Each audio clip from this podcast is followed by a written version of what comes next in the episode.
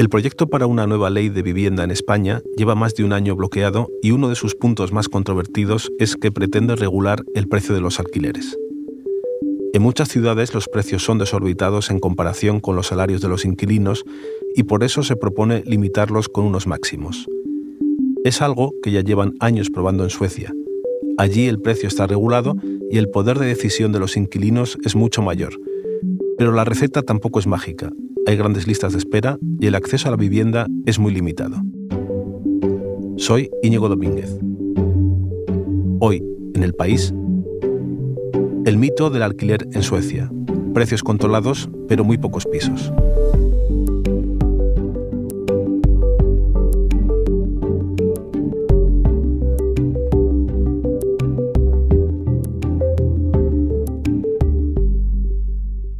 Pues, eh, por ejemplo, los políticos o, ya, ya ven que es este, un, gran problema que, que, no hay casas y que los jóvenes, por ejemplo, no pueden salir de su casa muy jóvenes, que yo vi eso en España. Cuando estuve en España, esa situación de que los jóvenes no podían salir de casa, eh, yo no lo viví igual en Suecia. Eh, y yo sentí, en ese tiempo, hace 20 años, yo sentí que en Suecia era más fácil de salir de casa.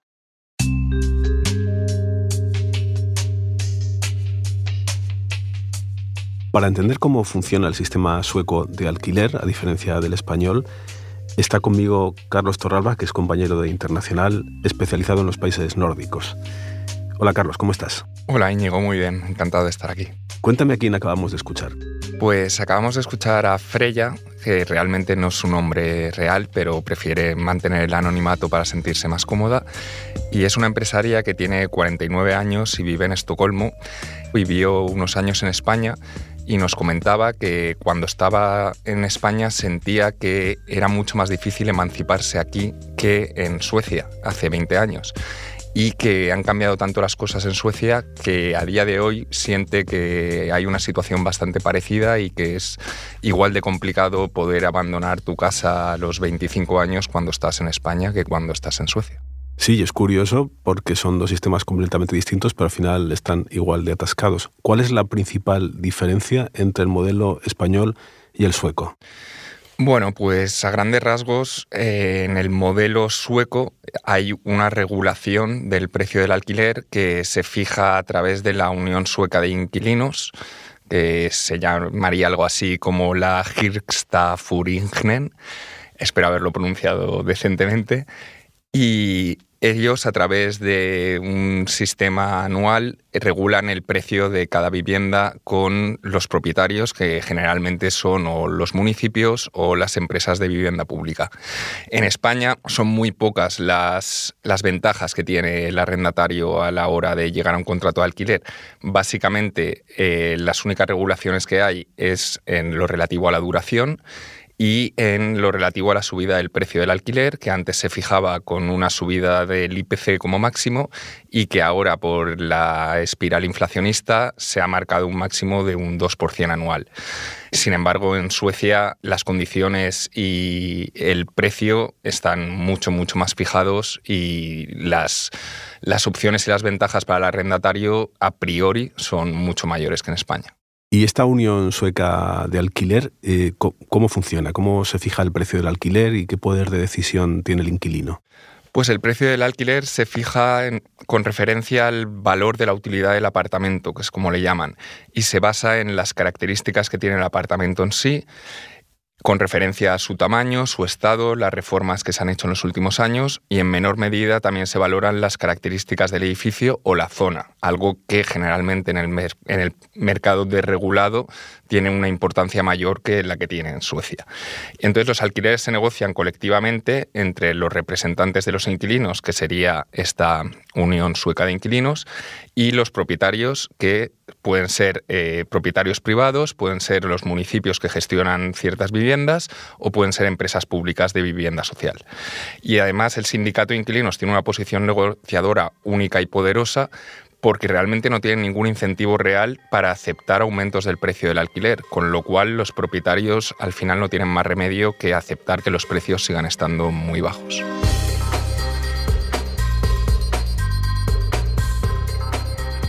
Carlos, has dicho sindicato, eh, que es la, Unión Sueca de Inquilinos que has mencionado, que entiendo que funciona como un sindicato, ¿no? Y, tal como lo has explicado, supongo que los precios se mantendrán muy bajos. Eh, ¿Cuánto cuesta más o menos el alquiler medio?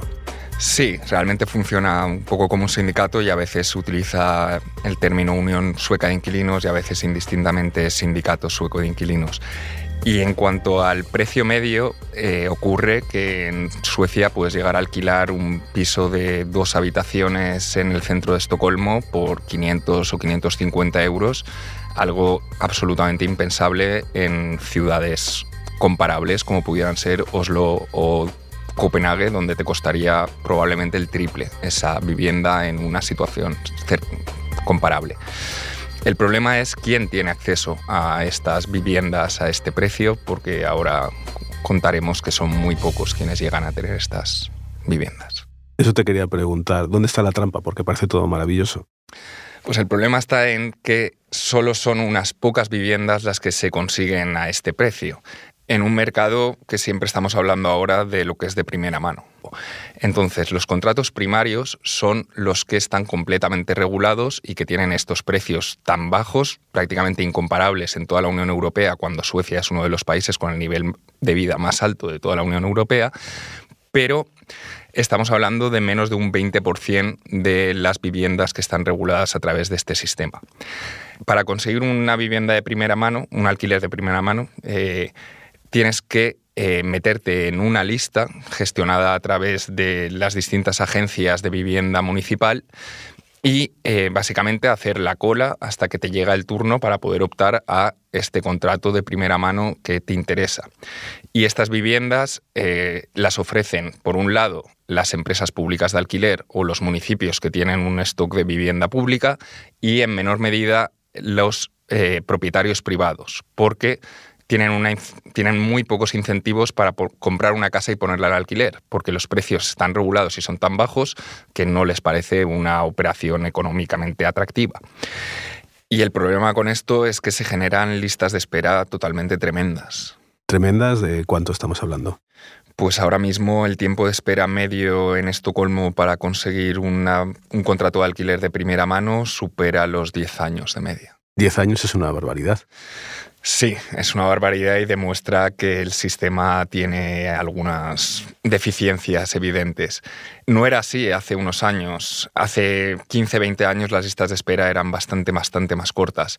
Pero la situación se ha agravado mucho este siglo y, por poner un ejemplo, a día de hoy el 93% de los suecos viven en municipios que tienen déficits de vivienda y solo el 4% de los municipios cree que tiene una situación adecuada para poder ofrecer vivienda a, toda la población que quiere residir en el municipio. Como punto de comparación, hace 20 años prácticamente solo el 3% de los municipios suecos tenía un déficit de viviendas. Por eso hay mucha gente como Freya que tratan de buscar subterfugios para poder conseguir un contrato de alquiler de primera mano sin tener que hacer los 10 años de espera en la pues, fila. Hice un atajo que, que, conocí una persona que, que, él se iba a comprar su casa, entonces pues él me recomendó una persona que era dueño de casas, eh, que ella me podía eh, eh, hacer un contrato como que yo estuviera viviendo en su casa y por, por un dinero que tenía que pagar a ella. Freya lo que nos contaba aquí es que al final ella tuvo que pagar en el mercado negro para conseguir un contrato de alquiler de primera mano sin tener que hacer toda la lista de varios años de espera. El problema con esto es que solo uno de cada 200 inquilinos que tienen un alquiler de primera mano devuelven su contrato de alquiler a la agencia una vez deciden mudarse. ¿Por qué? Porque los inquilinos son completamente conscientes del valor que tienen sus contratos y muy pocos están dispuestos a devolverlos después de haber hecho una espera tan larga para haberlo conseguido. Y estos contratos te permiten intercambiarlos por otros contratos de alquiler, te permiten transferirlo a familiares o te permiten venderlo en el mercado negro a través de una especie de simulacros y chanchullos en los que se cambia de varias manos hasta que llega a la persona que realmente está pagando en el mercado negro por ese contrato. Por lo que cuentas, el sistema eh, tiene bueno, sus deficiencias, también sus trampas, sus chanchullos, todo un mercado paralelo. ¿Cuál es la historia de, este modelo? Porque cuando se pensó, entiendo que se quería solucionar un problema de una vez por todas, ¿no? ¿Desde cuándo existe? Pues arranca en los años 30, que Suecia era uno de los países con mayores problemas de vivienda de toda Europa y varios municipios, entre ellos Estocolmo y Gotemburgo, deciden crear varias viviendas para alojar a personas que directamente estaban viviendo en la calle. Eh, luego, en 1942, en plena Segunda Guerra Mundial, en la que no participó Suecia, eh, la situación económica era tan grave que ya pasa a estar regulado a nivel nacional, con el Partido Socialdemócrata liderándolo, y básicamente todo esto puede considerarse que es un poco el embrión del modelo de bienestar sueco que tantos otros países europeos trataron de imitar en los años 60 y 70. Entonces, eh, estas viviendas en los años 50 se empezó ya a poner en marcha varios proyectos para realizar miles y miles, centenares de miles de vivienda pública en todo el país. De hecho, en los años 60 hubo un programa conocido como el Plan Un Millón, que a través de varios años tenía que eh, construir un millón de viviendas públicas, que en un país de, que entonces tenía menos de 10 millones de habitantes, pues son muchísimas viviendas públicas. Nunca se llegó al millón de viviendas que se habían proyectado, pero sí que hubo mucha, mucha construcción de vivienda social durante esas décadas. Y entonces, ya llegando a la actualidad, el sistema, ¿cómo ha fallado? Además de las listas de espera, ¿qué problemas tiene? Pues la población en Suecia ha crecido a un ritmo muchísimo mayor que lo que ha sido la construcción de viviendas. Eh, en Suecia la población ha crecido mucho, principalmente por la llegada de cientos de miles de extranjeros en los últimos años, tanto trabajadores cualificados de países comunitarios como sobre todo inmigrantes y refugiados. Por poner un ejemplo, en 2014 y 2015 llegaron casi 200.000 sirios, iraquíes y afganos al país. El problema es que eh, este crecimiento demográfico no ha ido correspondido en absoluto con una construcción de vivienda social como la que se había llevado a cabo a, mediados y finales del siglo XX.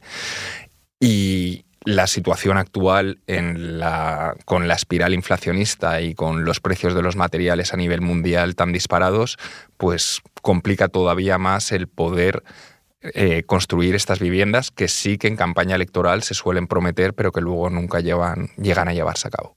Entonces, para alguien que llega a Suecia ahora, imagino que es imposible alquilar. Pues la verdad es que una persona extranjera que llegue a Suecia ahora mismo, incluso con un contrato de trabajo, está absolutamente fuera del mercado legal de alquiler y no le queda más remedio que buscar alternativas que están en el mercado negro y que están completamente desreguladas. Eso es lo que le pasó, por ejemplo, a Priscila Cubo, una brasileña que llegó en 2017 a Suecia, que llegó para estudiar, que posteriormente se quedó y que tiene un contrato de trabajo, pero que ni puede apuntarse a las listas de espera ni puede, por ejemplo, tener una cuenta en un banco sueco. But after my studies is that when it became difficult, um, I cannot have a first-hand contract, for example, because I'm not a citizen or I don't have a personal number there. So I can only have second-hand contracts. Pues aquí lo que nos contaba Priscila es que una vez terminó sus estudios, eh, todo se complicó bastante, porque eh, no tenía ninguna posibilidad de conseguir un contrato de primera mano de alquiler, porque directamente ni siquiera tiene una, eh, un número de identificación personal con lo cual ni puede apuntarse a las listas, ni puede, por ejemplo, tener un contrato de alquiler de primera mano y que siempre ha tenido que eh, ir al subarriendo y a los contratos de segunda mano, que evidentemente son mucho más caros y sitúan al arrendatario en una situación mucho más vulnerable. ¿Cuánto más caros son? Pues ahora mismo en Estocolmo, en el mercado secundario, se está pagando de media más del doble que lo que valdrían los pisos en el, contrato en el mercado de primera mano con el alquiler regulado. Ahora me sigues contando, Carlos. Enseguida volvemos. Hola, soy Inés Vila. Antes de que continuéis escuchando este episodio, estoy aquí para contaros que a partir de este fin de semana podréis disfrutar también de Hoy en el País los sábados y los domingos. Porque nos escucháis y siempre tenéis ganas de más, tendréis nuevos episodios gracias a nuestra colaboración con Podimo, la aplicación de podcast y audiolibros. Ahora sí, os dejo con este episodio. Os espero el sábado.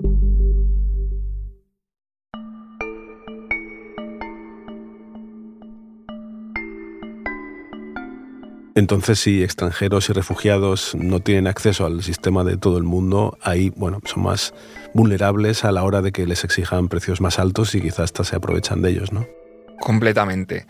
Eh, la ley regula que la gente que tiene un contrato de primera mano puede subarrendarlo, pero lo puedes subarrendar únicamente con, por motivos tasados, por ejemplo, que te vayas a estudiar un año fuera o que te vayas a trabajar una temporada fuera, y teóricamente solo puedes encarecer el precio del alquiler un 15% como máximo.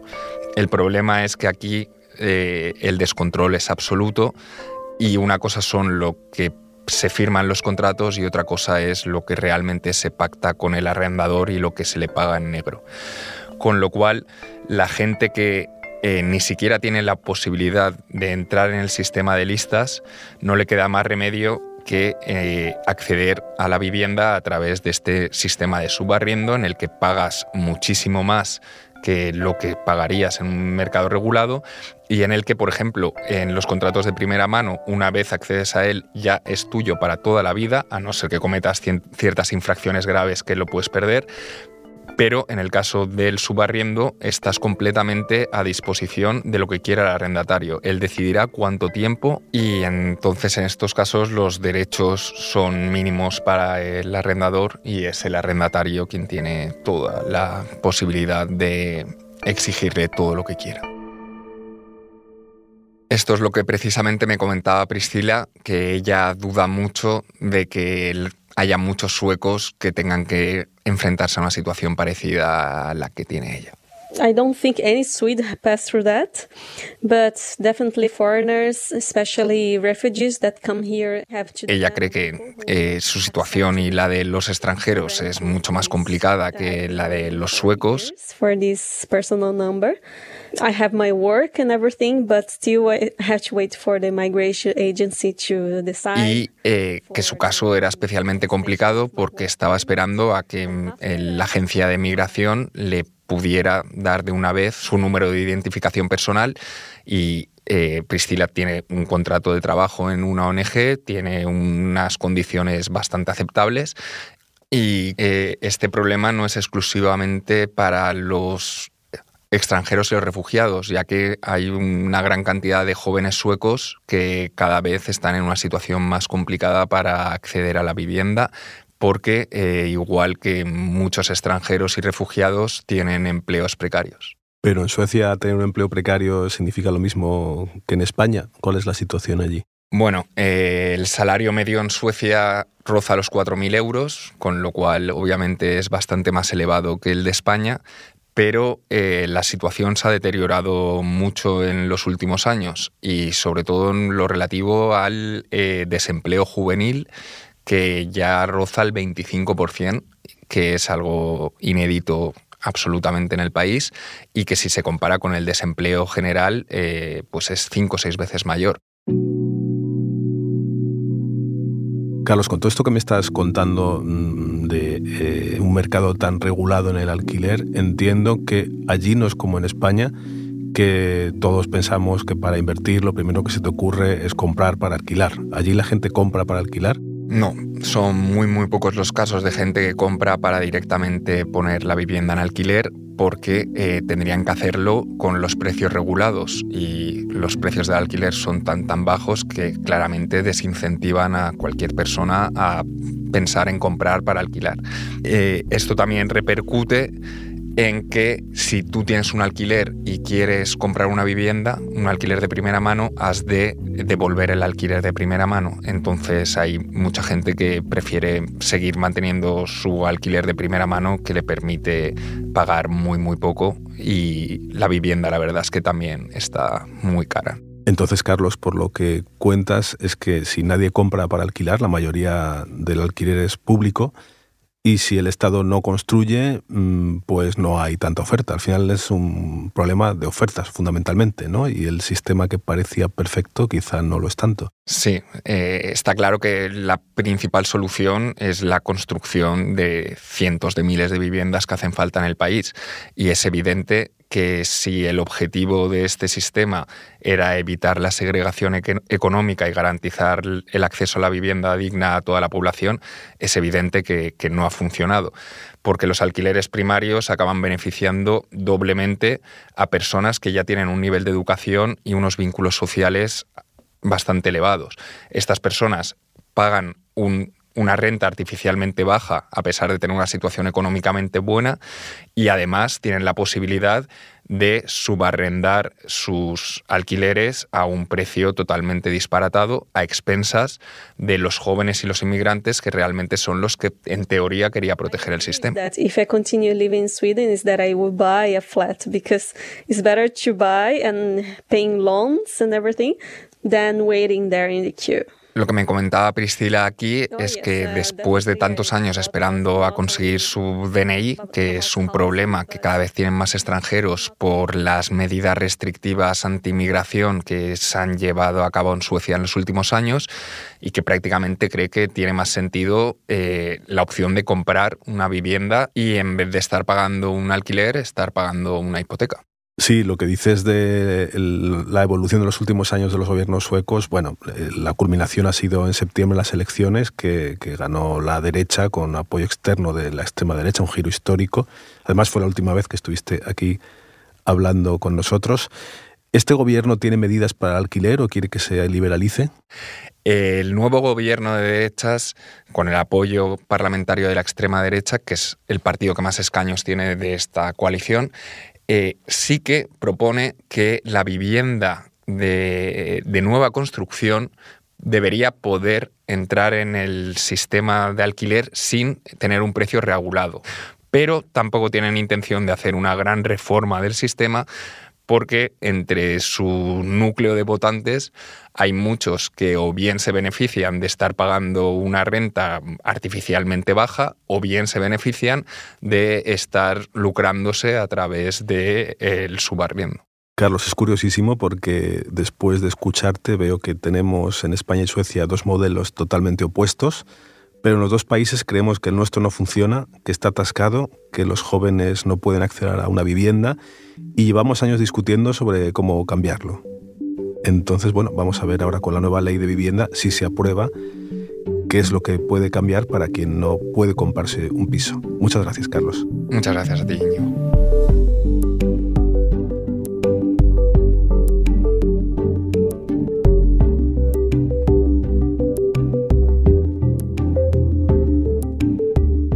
Este episodio lo han realizado Carlos Torralba y Elsa Cabria. La grabación en estudios de Camilo Iriarte y el diseño de sonido de Nicolás Chabertidis. La edición es de Ana Rivera y la dirección de Silvia Cruz La Peña. Yo soy Íñigo Domínguez y esto ha sido Hoy en el País. Mañana volvemos con más historias. Gracias por escuchar.